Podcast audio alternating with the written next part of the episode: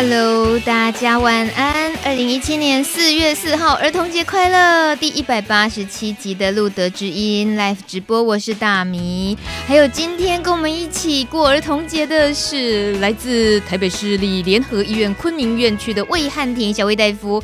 魏大夫好，Hello，好久不见，主持人好，然后各位听众朋友大家好。我是用儿童节快乐来打招呼，可以吗？哇，那这样讲话要娃娃音了。你试试看啊！你试试看，不行，这样会破坏我男神的形象。你刚刚得知了自己是四大男神，很意外啊！你还以为我说愚人节？没有，是真的啦。呃，因为愚人节刚过，所以 总是要这个 快乐一下。是认真的，这是去年的旧闻了。OK，四大男神现在一直都维持在那个榜单上，还没有。还没有新进的，所以你们也还没有被剔除的危险。哇，太棒了！这样子我。我整个心情非常的愉快。你现在那个头顶一直有光环，没错没错，有很很亮很亮。对，天气越来越热，这一两天有个新闻大家要特别注意的，就是因为天气热，就比较喜欢吃生冷的东西。那像是如果去玩啊，去郊区、去海边什么的，然后可能就会点这个生鱼片吃。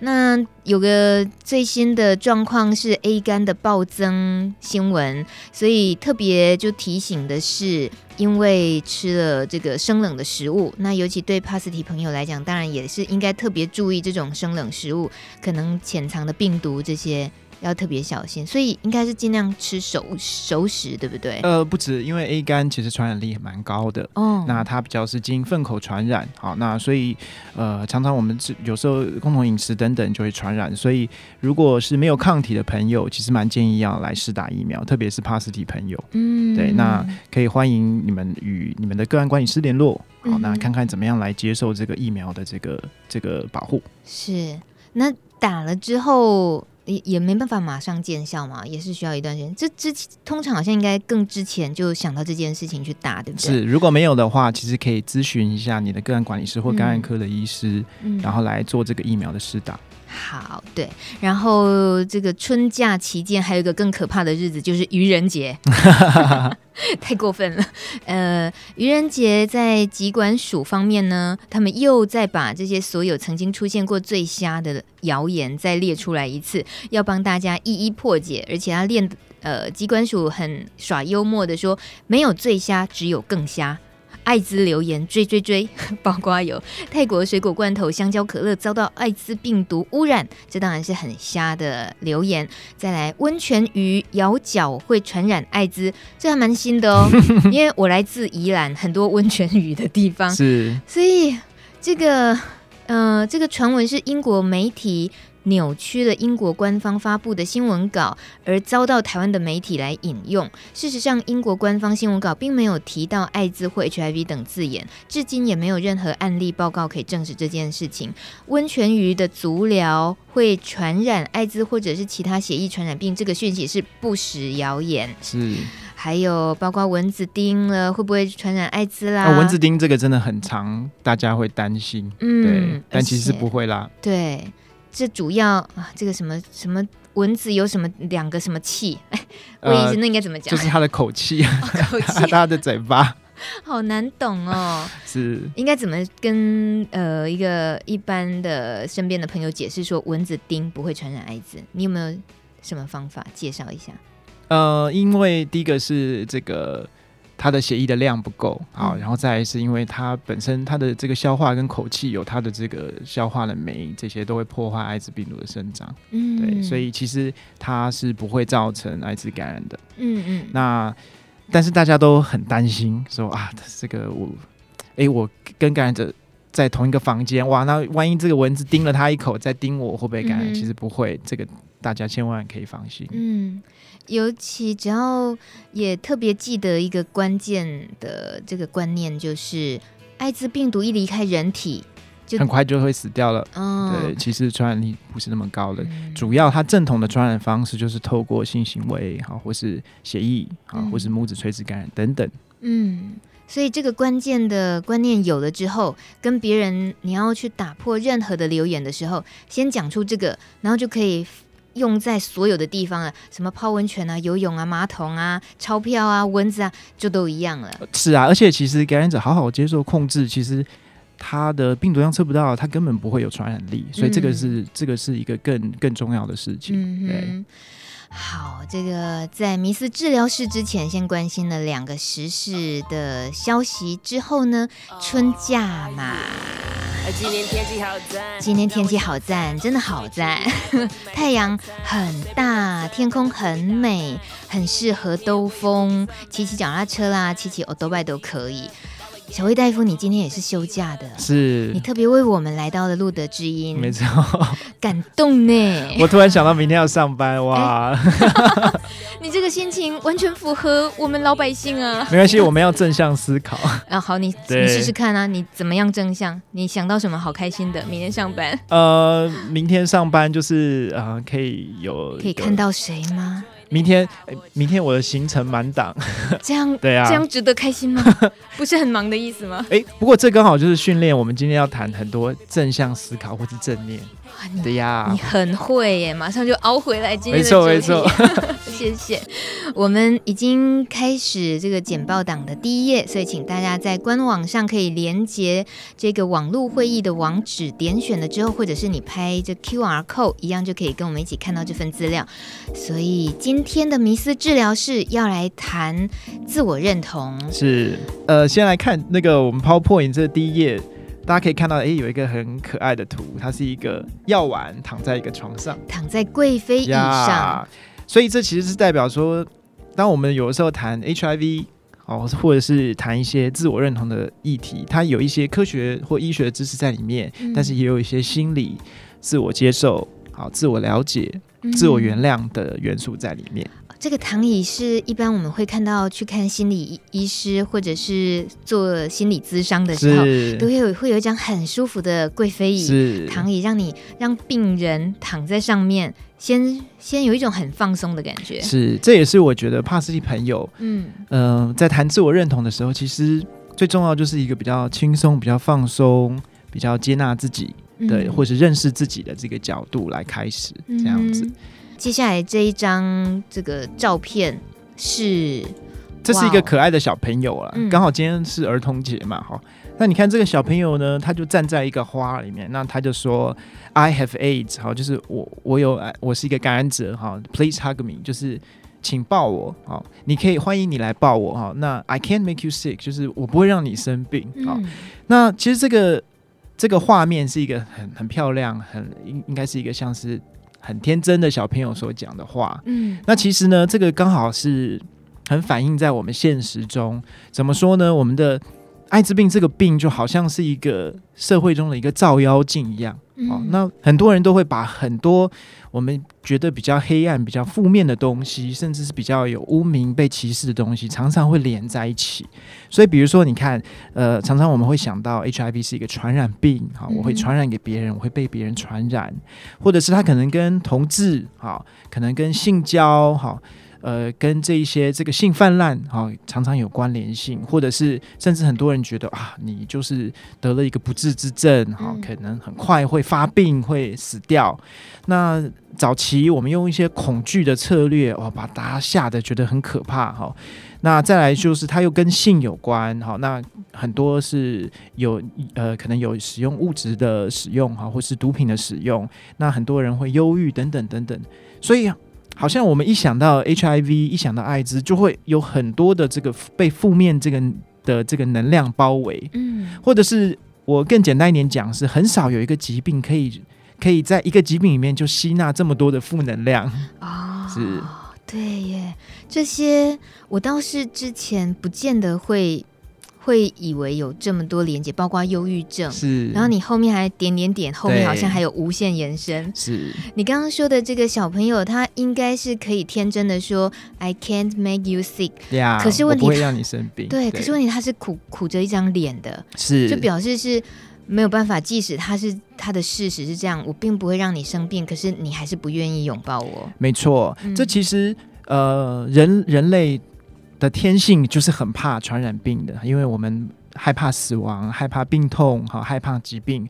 所以呢，其实对于传染疾病，哈，我们在人性当中有一个很很天性的恐惧。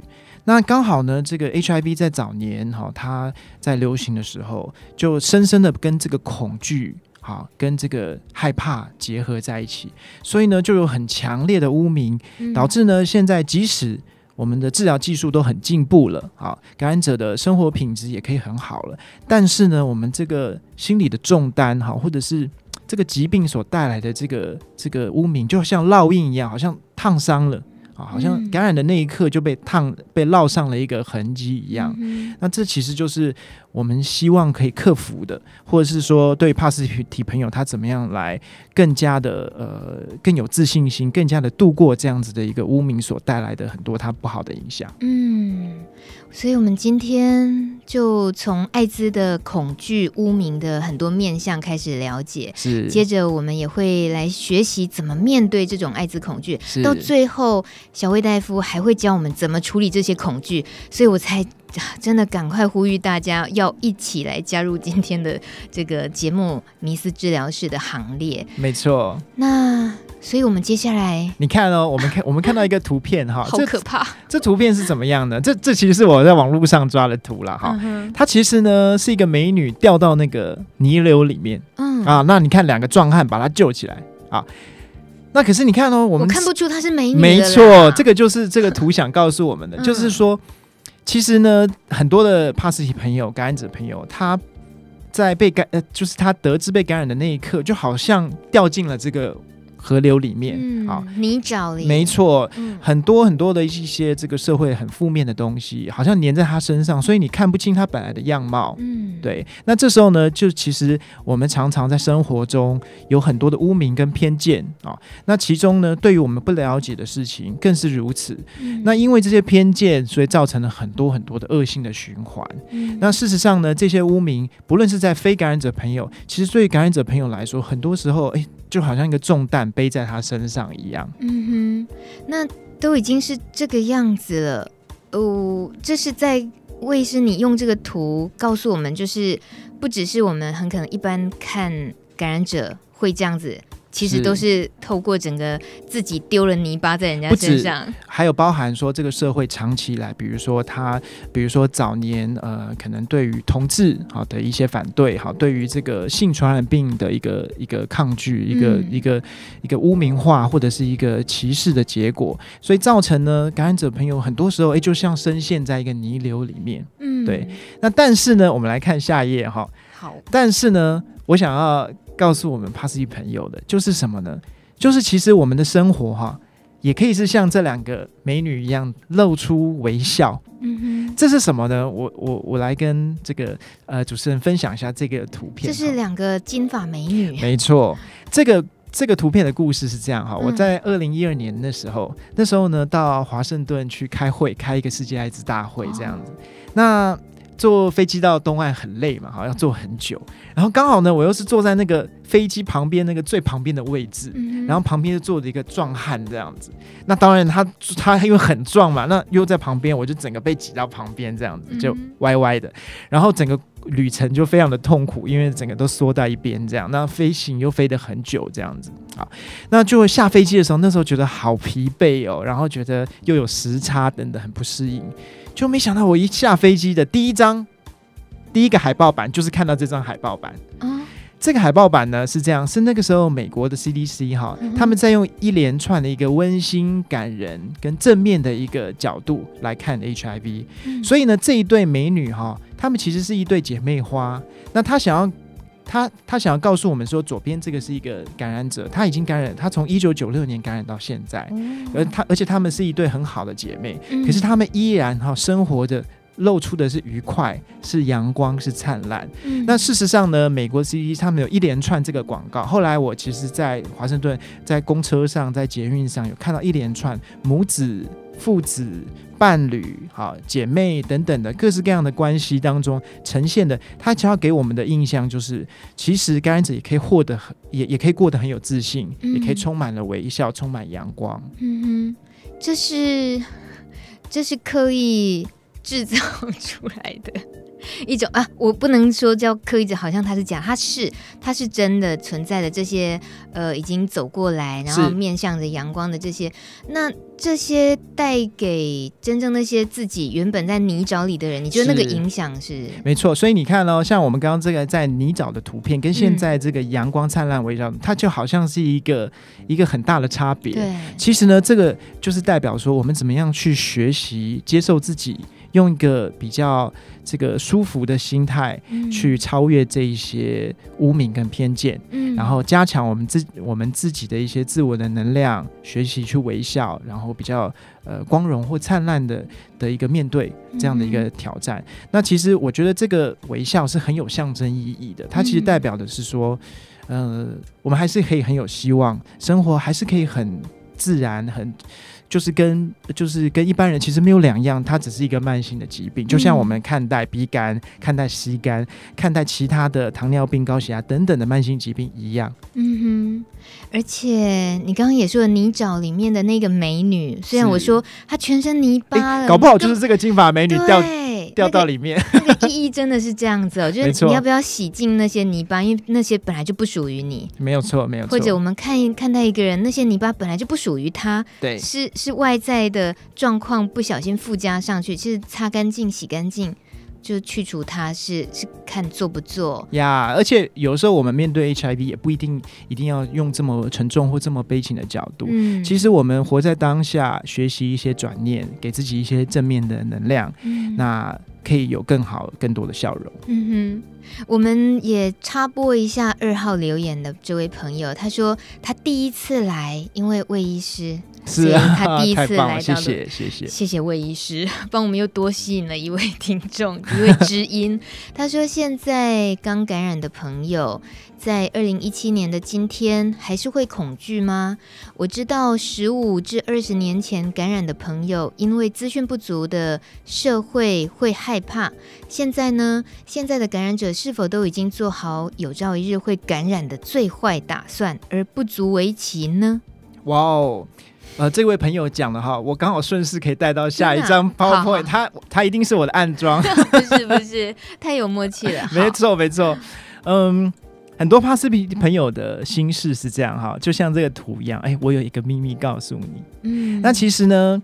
呃，我们在早期哈，就是对于呃也呃也许治疗方式很有限的那个时候，那个年代那个恐惧，现在已经比较消除了。那大家也比较理性的可以了解说，HIV 是可以治疗的。嗯。但其实呢，对于感染者朋友来说，还是有很多很实物上的一些生活中的小细节，嗯。那他可能会觉得有所困扰，或者是不知道怎么办。举例来说，就就像他身份揭露的问题，好，嗯。呃，该不该跟朋友讲？该该不该跟家人讲？那其实很多人会很担心他的身份外泄。好像像现在我们讨论最多的，比如说像云端药力，对，好，那医师有时候点开，哎，就发现说，哎，你怎么会吃抗病毒的药物？好，那有的时候，哎，如果说他的家人陪他一起去就诊，哎，是不是不小心就呃，可能他的一些。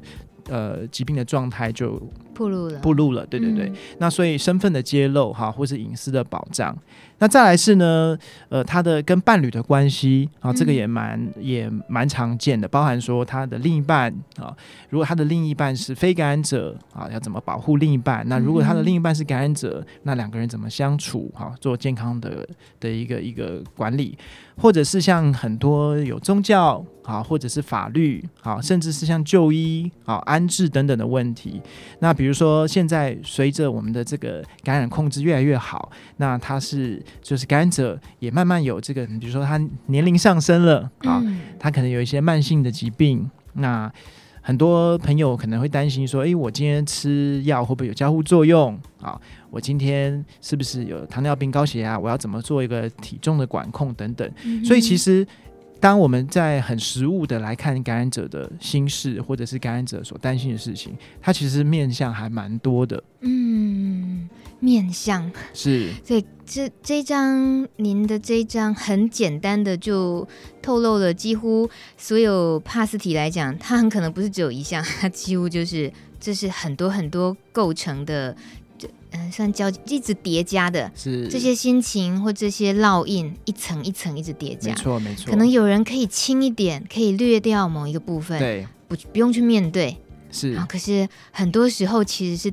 全部都叠加在一起，这是这就是我一开始会说，哎，其实有时候我们讲自我认同，它是一个很个别化的，嗯、因为它可能会跟你的你的背景，或是你的本本来就有的一些社会资源，嗯、它会可能会有不同的结果，对，嗯、所以也许他可能是一个很乐观开朗，很多很多的朋友，所以呢，他可以跟很多朋友分享。那也许他的重担会小一点，但是也有一些感染者朋友，他很内向，他可能不知道该怎么讲，甚至呢，他可能服药很久了，他的家人不知道他在服药，等等，其实蛮常见的。那这时候呢，有有时候我们作为陪伴者，那我们有时候会觉得，诶，我我我们我们该怎么样来协助他，来比较正向的思考，好，来放下他的重担，或者是可以比较更放轻松。嗯。这个在魏医师，您在昆明院区还是精神科的门诊嘛？哦，所以你说的其实它是很个人的部分，就是要这个叫对症下药嘛，就不同的呃状况来到你面前，然后你面对他的这个需要，然后他需要怎么样呃帮他解决的这些，所以在你告诉我们这这么多的这样多重面向里面，呃，我们是不是？就是除了说自己反映出自己的状态在这里面之外，也需要去担忧说啊，你帮我列出了这么多，其实我是不是有一些事情我都忽略了，我没有去面对？呃，应应该是说他也可以做一个小小的整理，或者是也是一个自我思考。嗯、那这个就是我待会也会提到，有时候。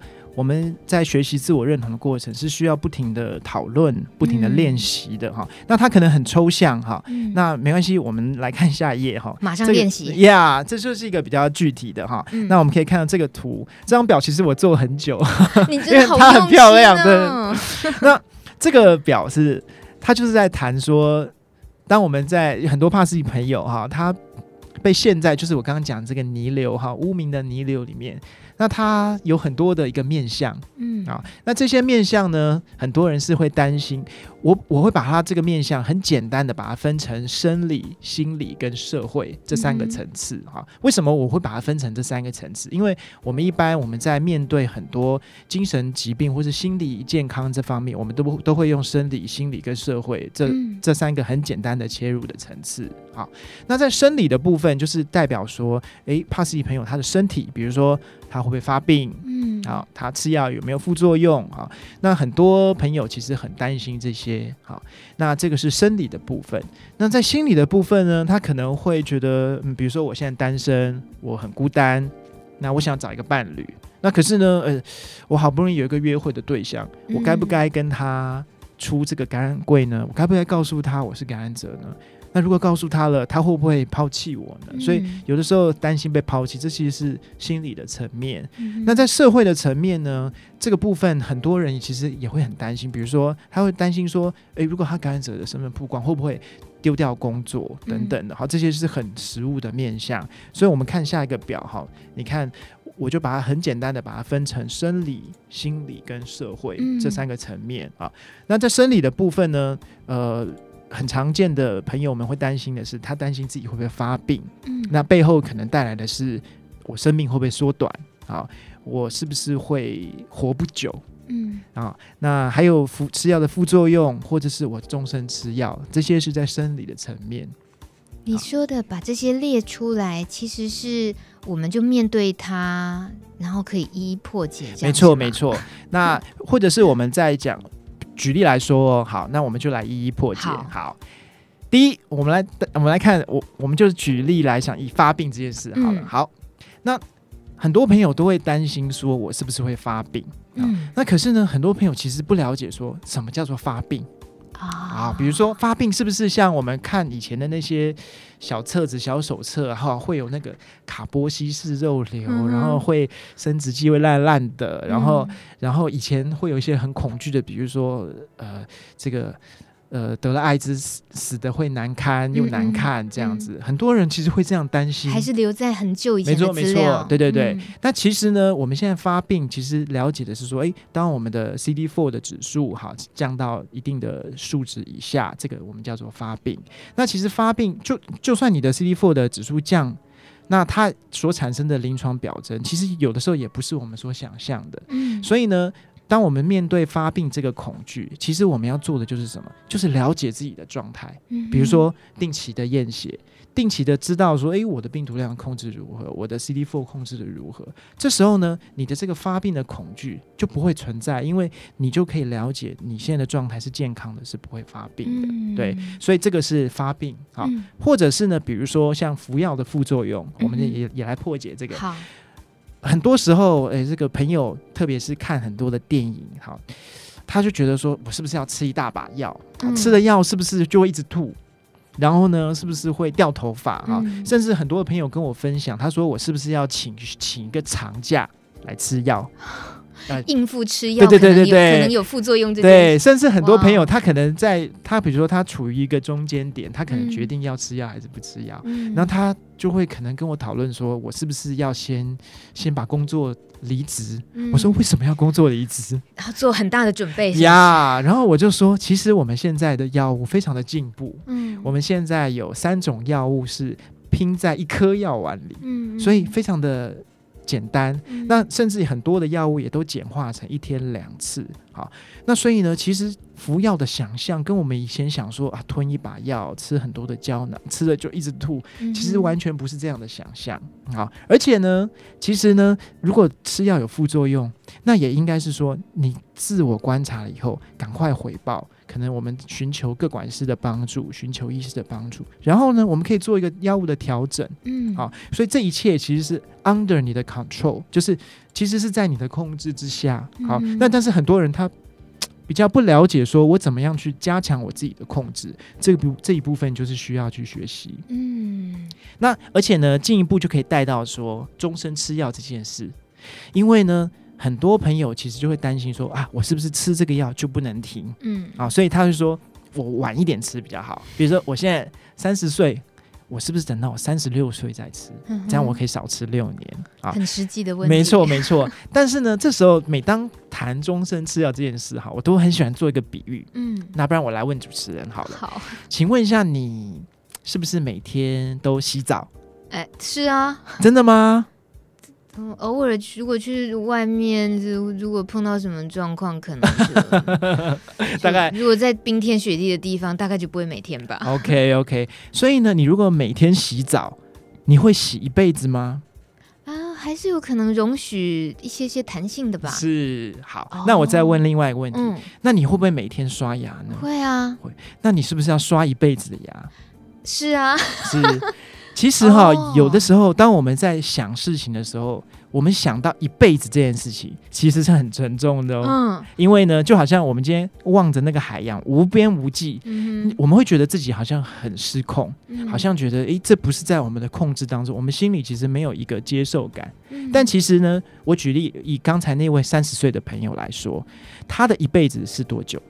他可能觉得很久，嗯，可是其实我们从科学一点的看，也许他的平均寿命是七十八年，嗯，那他他的接下来的半生是几年？其实是三十几年或四十几年等等。其实很多时候，当我们去更仔细的想，很多事情不是像我们想的那么的难以控制，嗯，或者是很多的习惯，它其实就隐藏在我们生活当中。只是呢，我们如果用一辈子这件事情去看它，它就会变成是一个很严重的事情，很沉重呀。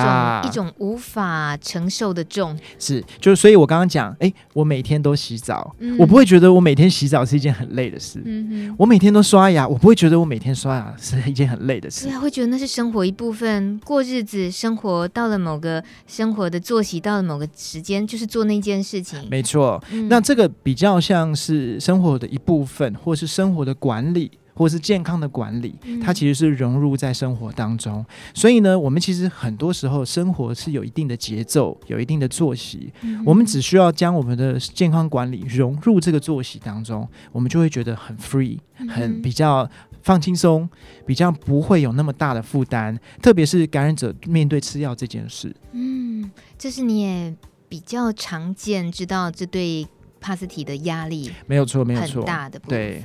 所以很多朋友觉得我吃药好累哦，可是很多、嗯、很多朋友他吃健康食品。嗯哼，他吃保健品啊，他吃吃的很开心，没错没错，而且很多时候都吃很多颗哦。对，我知道了，那是一种心里面的，就是对于这种吃这个药为我带来什么，或吃这吃这个药代表我是什么，自己的认知里面放的太重，或者放的负面。就如果像是轻松一点看的话，也是为了我的健康吃的。Yeah, 嗯，它是一个健康管理的概念，嗯、所以是一个比较用轻松的心情来看待吃药这件事。嗯、学起来了，学起来了。好，已经九点三十九分，好喜欢听小魏大夫这样一一破解哦。可是我觉得今天时间还真的蛮有限，你看你真的准备太精彩了。那么我还是要回复一下留言板上。呃，四号留言，他唉叹气了一声，他说：“社会对艾滋的迷思不一定是迷思，多数是刻意放大道德的歧视。”嗯，小魏大夫也同意吗？我觉得这个好像可以用下一张投影片来 回答。哎哎，好，今天好多暗装哦。没有，大家怎么那么有默契？可见小魏大夫很体贴民意，知道我们 知道我们真的需要什么。好，再看看小雨，他说我已经十六年了，面对污名歧视很多，我也曝光一年了，我不后悔。唯一是我不能接受我自己的原因是，常常会因为别人的一句话影响我自己。我要如何不在乎别人的言语呢？我知道这是在你破解的里面属于心理层面的那个部分，心理跟社会，对这个能直接也给他一个破解的方式吗？啊、那我们现在就刚好谈到心理的层面。嗯、那其实很多朋友会觉得说，哎，感染这件事情，好，那常常会让他的自信心比较下降。所以呢，其实我这边有讲到，哎，他可能有比较低自尊，好，或者是自我谴责。嗯那这个部分呢，其实我觉得感染者朋友其实要学习的是接纳自己，好，原谅自己，然后给自己赞美，或者是看见自己的好。我举例来说哈，我有一个朋友，呃，一个帕斯蒂的朋友，那他之前是这样的，他就是长了很多痘痘，嗯哼，然后他觉得他觉得呃痘痘这件事情让他很自卑，让他交不到朋友，让他很没有自信，而且他又是一个帕斯提朋友，所以那时候呢，他就常常把他自己的没有自信这个放扩大了，嗯，好，常常会会放大了他的这个这个他的一些自卑感，嗯，可是呢，其实后来呢，我们。很积极、很认真的去处理他痘痘的问题。哎，他的皮肤状况变好了。你不是精神科吗？呃、也不是我，不是我，但是他、哦、他有去同时去看皮肤科，哦、嗯嗯，然后他很积极的面对他的皮肤的问题，比如说他呃寻呃寻求很多种方式，运动、嗯、中医、皮肤科，然后休养等等。哎、嗯，过了差不多三个月到半年，他的皮肤其实改善蛮多的，嗯、而且呢，他的自信心其实改善非常的多。嗯、所以呢，回过头来讲的时候，其实有时候。他的自他的一个没有自信的部分，其实常常我们这个 H 这个身份常常会硬是连在了一起。嗯，但其实我们可以把它先稍微分开一点，我们先处理呃这个，比如说他觉得他的。的这个痘痘的问题，诶、欸，他好好的注意他痘痘问题，他发现其实他越来他更有自信了，嗯、然后才发现说一开始他的那个没有自信，其实是他把痘痘跟 H 的问题连在一起，所以呢，一加一大于二，一加一等于三了。嗯、可是现在他抽丝剥茧，他发现说，诶、欸，他其实更有自信之后，他处理他的 H 的身份，他也更有自信。嗯这是常这是常见的在心理的这个部分。嗯、那另外当然很多宗教啊会给很多这个，比如说像教会的朋友的一些压力，或者是很多呃像是如果他是同他是同志朋友，他可能有有一些身份的问题；如果是静脉药瘾的朋友哈，他可能也有一些像身份的问题。嗯，那这就会讲到我们在社会的层面哈，他的伴侣的关系哈，他的工作家庭关系啊，就医跟揭露等等。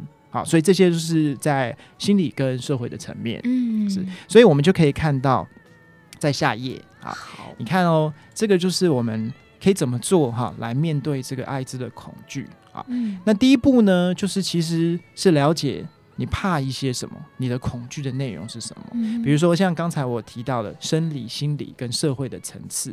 那比如说很多朋友他可能担心我会丢工作，嗯。那丢工作，这就是一个社会的层次。好，那这时候呢，我们想要做的是什么？就是第二步，认知的重塑。认知的重塑的意思是说，我仔细来想想我的这个想法对不对？嗯，我的准备多不多？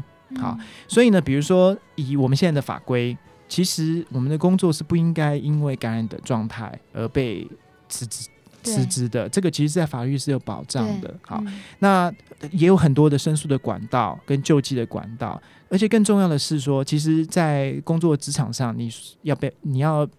表现一定的这个，比如说你的自信，或是你的表现，嗯、好，那这些其实都这些其实都要回归到这个一，比如说一个感染者朋友他本来的状态，啊，那这时候就会讲到第三步，第三步就是增加弹性跟演练，这是什么意思呢？嗯、这是说，当我们恐惧其实是来自于未知，比如说我万一。被辞退工作了怎么办？啊，嗯、那当我们在练习想象的时候，我们其实哈要做的就是说，那那我们现在就来想，如果你真的被辞退了工作，嗯、你你你该怎么办？嗯、那这时候，诶、欸，可能这个朋友就说，嗯，那就再找啊。好、嗯、，OK。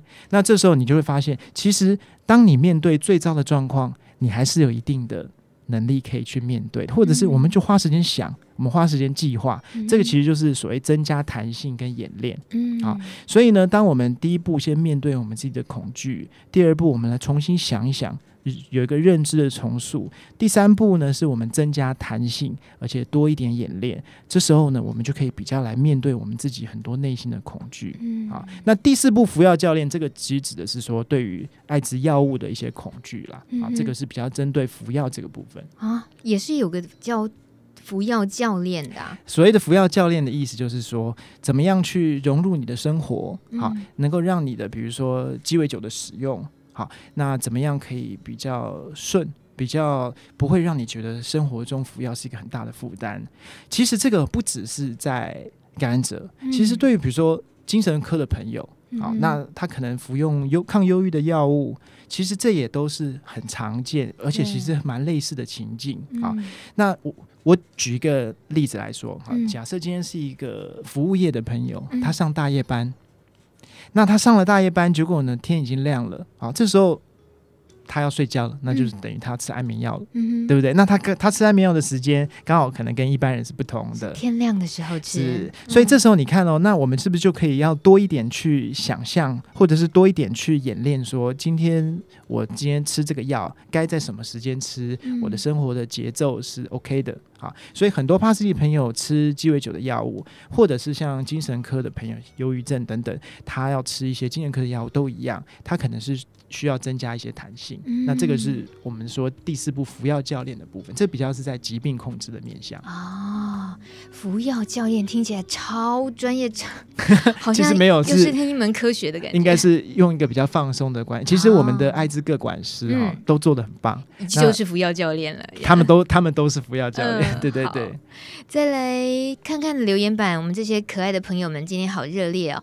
六号宝贝蛋他说，主持人跟魏哥哥的声音都好好听，魏哥哥啊，你哇，太棒了，跟他熟哦，宝贝蛋，你跟魏你跟魏哥哥很熟是不是？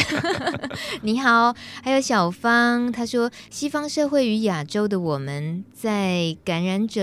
感染者曝光宣传这件事上，还是真的有困难的。看看台湾艾滋走了三十年，真正能走出来放上台面、公开曝光宣传的少之又少。没错，真的五根手指头都不够用。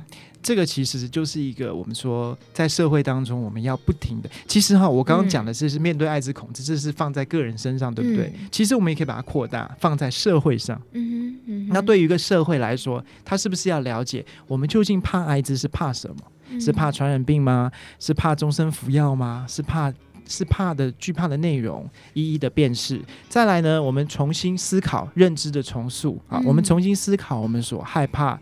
所惧怕、所恐惧的内容，然后呢，我们要在第三步增加我们的弹性跟演练。嗯、好，这个一旦呢，我们有一些思考的弹性，我们就知道，诶，如果发生了什么事情，我们该怎么做。那所有的事情都在我们的掌控之中，这时候我们才不会那么的有焦虑跟恐惧。那最后第四步就是，其实对于感染者来说，他好好控制疾病，他可以有很好的健康，可以有很好的生活品质，嗯、而且呢，对于社会来说，他的传染病的控制也会非常的好。嗯、所以这个其实这个这个通则，它可以运用在个人，其实也可以更放大运用在社会的层面，整体的社会集体的治疗，超级放大集体治疗，这个听起来好像那个洗脑脑波。脑电波控制，你不觉得这很必须吗？好希望有个电波发射，然后全部就哎一次治疗 OK，那我们就省得这边每个礼拜苦口婆心，然后常常重复的提这些事。是，不过也是一个机会，互相陪伴。说真的，没错，有时候都还还是蛮蛮开心，大家愿意面对那个恐惧，即使还是在一个角落里面不出来，但是他只要愿意打开收音机，多听一些，那也是一种面对。是，对对其实哈，就像我们现在这个图片，嗯。你看哦，这个是一个小狗的手指哦，对。可是你看哦，我们投影之后，嗯、它背后看出来的就是一个恶魔，一个恶魔。嗯，那这个呢，其实就是很多时候，呃，当我们在讲恐惧这件事，当我们在讲认同这件事，常常我们的现况其实是那个手指，嗯、可是呢，我们实际在投影在我们的内心当中，却是后面的恶魔。嗯，这就其实就像呃主持人刚刚分享的。这个恐惧它是被放大了，嗯，所以呢，它让我们觉得好像一切很失控。但其实我们练习啊，然后呢，一直不停的透过讨论、透过思考去扭转我们的想法，我们就不会去害怕。嗯，您真是切入点总是切的非常的完美。没错，我都会顺顺的接下一张，下一张这样子，please 这样。自己都 next page，自己都不禁要赞叹自己的完美的流程。我们看，呃，也是再回应一下留言板，呃，这是有位举手发问的八位留八号留言，他说：“是的，要请魏医师在节目中可以宣传一下吗？感染身份又同时是有使用娱乐性药物的朋友，当生活还有工作面对无法自拔的情况，是不是可以回诊跟医师讨论这个情况呢？刮胡，如果不会被医生骂的话。”进而看看是不是能够将娱乐性药物减少或戒除，可能这也是和精神科、心理科有关的，对不对？哦，当然是啊，嗯、当然是。这个我其实是蛮鼓励。那因为哈，因为我们刚刚都是在讲感染的问题，其实毒品哈，它的这个污名是更强的，而且它不止污名，它是真的会有刑罚。呃，会有法则，所以当然，毒品的使用者哈，那娱乐性药物的使用者，他可能背的很多的重担，其实也是更重。嗯、对，那这时候，当一个感染者同时又使用娱乐性药物，那他其实。呃，他所负担或者他所背负的压力其实是更大，这是当然了。那所以我，我、嗯、我当然是会鼓励。嗯，如果说他真的是有这个娱乐性使用，我们说物质使用的疾患哈，他有使用的障碍，或者是有一些成瘾的现象，最好还是可以去这个寻求医疗的协助。嗯哼哼哼。呃，通常这样子的状况，在你的门诊里面，可能也是也是都会。有遇到的吗？这个娱乐性药物的使用，哈，那这、嗯、这个可能可以另外再讲三个小时的主题，对，嗯，但是我觉得简而易之，哈，嗯嗯呃，娱乐性药物的使用，其实我们也会将它视为是另外一种的慢性的疾病，嗯，好，所以它可能会有续用，可能会有急性期，可能会有慢性期，可能会有复发，好，那面对这个疾病有很多的策略。有呃，比如说它有这个减害的策略，有积极治疗的模式。嗯，那另外呢是可能很多时候使用娱乐性药物会有一些相对的，它所诱发的，比如说忧郁、焦虑，哈，使用安非他命可能会有一些。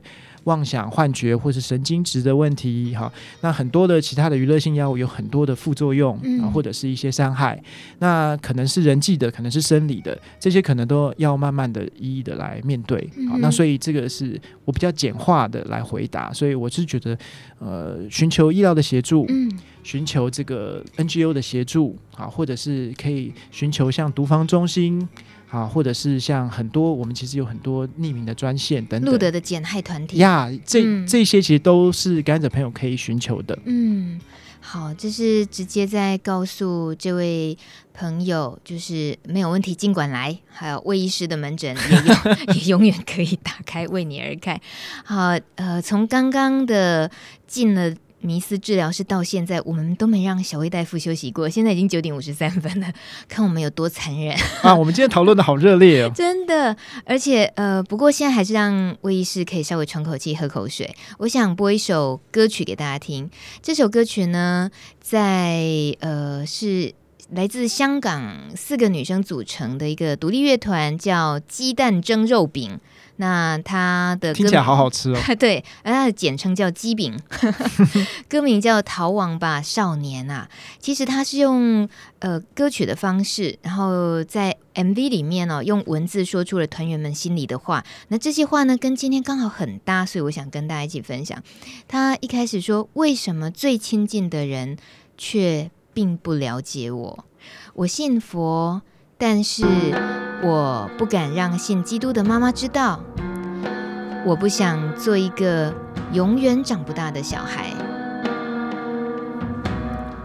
我不想做一朵温室小花，我渴望被家人认同，我渴望这一切只是平常事，家人的反对令我对梦想的追求却不。无论有多少阻碍，我也不想放弃。我最后悔的是当初结婚没有告诉妈妈。我努力经营网店，却要装上班去。待在家就等于一事无成吗？为了音乐，我曾放弃过学业。为了家人，我要放弃音乐吗？我还没有勇气向家人剖白自己，我还没有勇气面对关系的转变，立场的不同，失去耐性去沟通，我和家人的关系变成了没有关系。希望有一天我可以带女朋友回家，然后介绍给父母，和他们闲话家常。汗水、熬夜、付出，我并不是三分钟热度，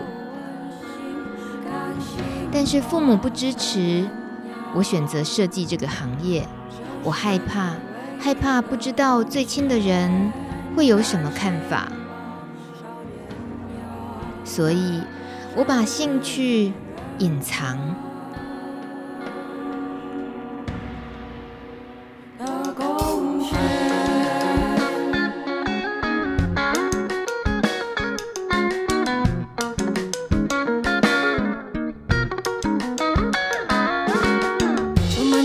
世界下只却唯美，贪婪与魔鬼，灿烂又无畏，在五光六色中被沉醉，在无声之间沉睡。炽烈下遥的呐喊，回荡了空气，浴火与震撼，寂静的呼唤，在煽动着迷惑的权杖，撕裂亮丽的皮囊。少年四处在张望，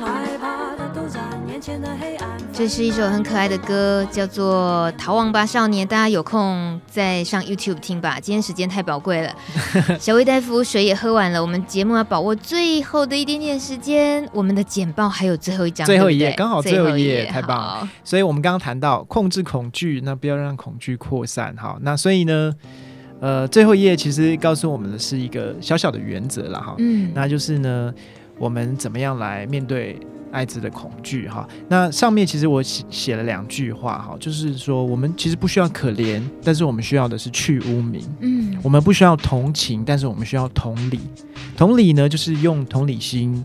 了解对方的需要，真实的感受啊、嗯，所以呢，对于帕斯蒂朋友，我们可以做些什么？第一，我们可以做一个知识层次的更新，好，定期的了解新的知识，可以下降我们不合理的害怕。嗯，再来呢，我们可以多增加思考的弹性。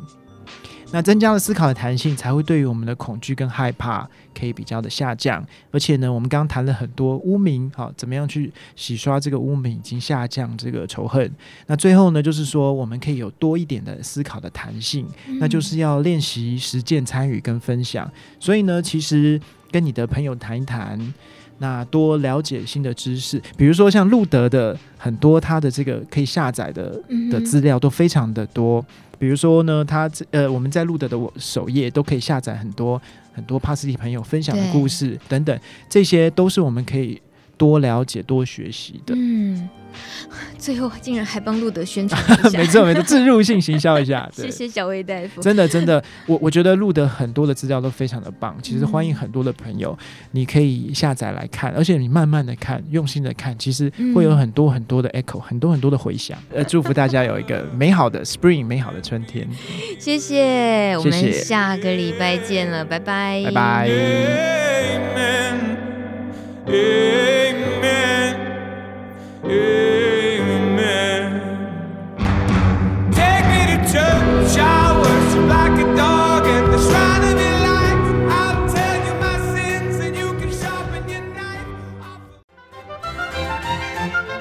本节目由路德协会制作，中华电信协助播出。